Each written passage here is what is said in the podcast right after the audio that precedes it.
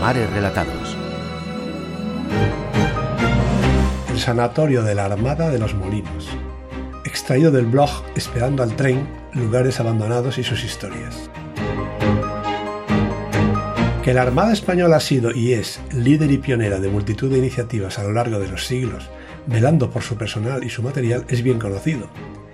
Y una de esas iniciativas que tuvo, por curiosa que nos parezca, fue la de que, entrecomillado, se instalara en la montaña. Así es. Resulta cuando menos extraño que la Marina construyera en el punto más alejado del mar en cualquier dirección un enorme hospital para tuberculosos, pero precisamente por ser el centro geográfico de la península, la ubicación resultaba equidistante a la mayor parte de las unidades de la Armada. ¿Quién iba a decir a los apenas 1.500 vecinos de Los Molinos, un pequeño pueblo situado en la Sierra de Guadarrama, a unos 50 kilómetros de Madrid, que a partir de 1949 sus calles se iban a llenar de andaluces, gallegos, murcianos o mallorquines? ¿Y quién les hubiera dicho además que esas personas serían marineros? Hasta 2001, año de cierre del sanatorio, los habitantes de los molinos tuvieron la oportunidad de compartir sus vidas con gentes tan dispares como las venidas de Sevilla, Ferrol, Cartagena o Palma de Mallorca. Y todo porque en el corazón de la sierra madrileña se alza desde finales de los 40 el conocido como Sanatorio de Marina, al que llegaron tanto pacientes desde las bases navales repartidas por España como centenares de marineros de reemplazo de todo el territorio. El Consejo de Ministros aprobó en 1943 un decreto por el que se autorizaba la construcción de un sanatorio de tuberculosos de la Armada en Los Molinos.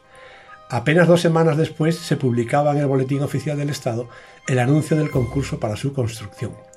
La función principal del sanatorio como hospital antituberculoso era la de prestar atención médica al personal de los tres ejércitos.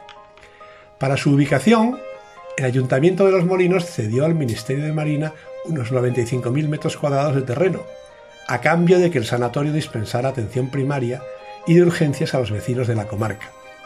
A principios de 1949 se terminó la construcción y se recibió a los primeros pacientes en la primavera de ese año. Superficie construida fue de más de 8.000 metros cuadrados, contando con el propio sanatorio, la vivienda, la residencia de médicos y edificaciones auxiliares. El edificio principal albergaba 177 camas y 55 habitaciones, repartidas en cuatro plantas, la planta baja estaba destinada tanto a servicios médicos como a servicios generales y en el sótano se ubicaron despensas, almacenes y la sala de calderas.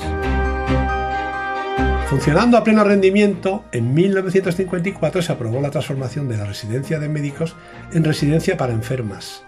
Este edificio de tres plantas para 25 pacientes aumentó la capacidad del complejo a 202 camas. La batalla contra la tuberculosis concluyó poco después de la inauguración, pues a mediados de los 50 los nuevos antibióticos controlaban la enfermedad y muchos de estos centros dejaron de tener utilidad.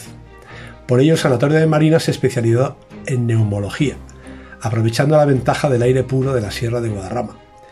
Fue un referente en este campo, incluso tenía capacidad para realizar autopsias en una pequeña estancia. Sin embargo, los avances médicos en esta enfermedad condenaron al hospital a renovarse, algo que no se llegó a efectuar. Así, en 2001, el Ministerio de Defensa cerró sus puertas. Hasta 2007 la mayor parte de la maquinaria del instrumental y de la documentación seguía en su sitio. Un año después casi todo había desaparecido y por abandono las salas empezaron a llenarse de pintadas.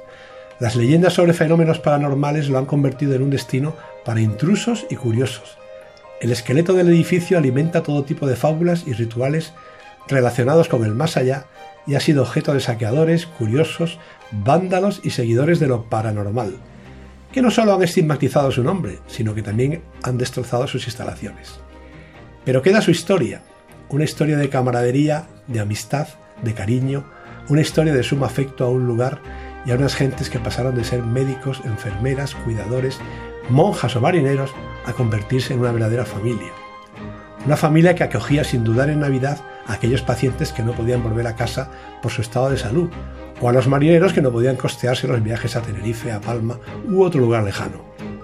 Una familia que siempre estuvo ahí para ayudar y apoyar a unos enfermos que llegaban tristes y temerosos. Una familia, en definitiva, que ni el cierre del sanatorio logró separar.